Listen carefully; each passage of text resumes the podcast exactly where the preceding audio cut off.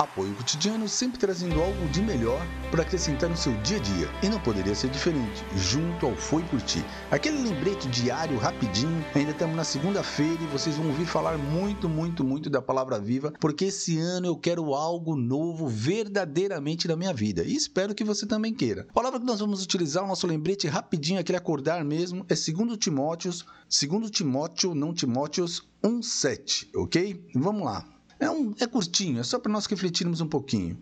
Pois o Espírito que Deus nos deu não nos torna medrosos. Pelo contrário, o Espírito nos enche de poder e de amor e nos torna prudente. Meu querido minha querida, às vezes você está indeciso. O que, que eu vou fazer? Vou para a direita ou vou para a esquerda? Vá reto.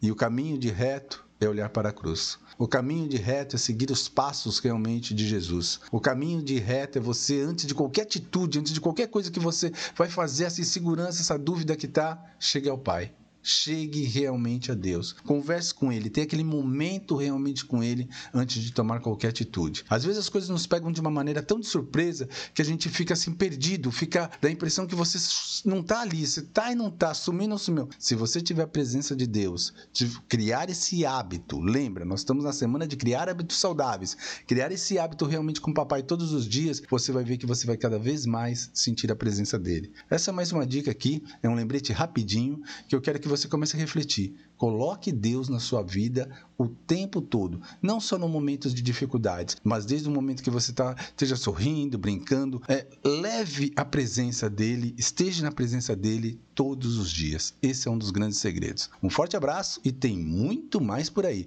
Esse ano vai ter algo novo na nossa vida a partir de hoje, agora, neste momento. Viva, viva na presença do Pai. Até.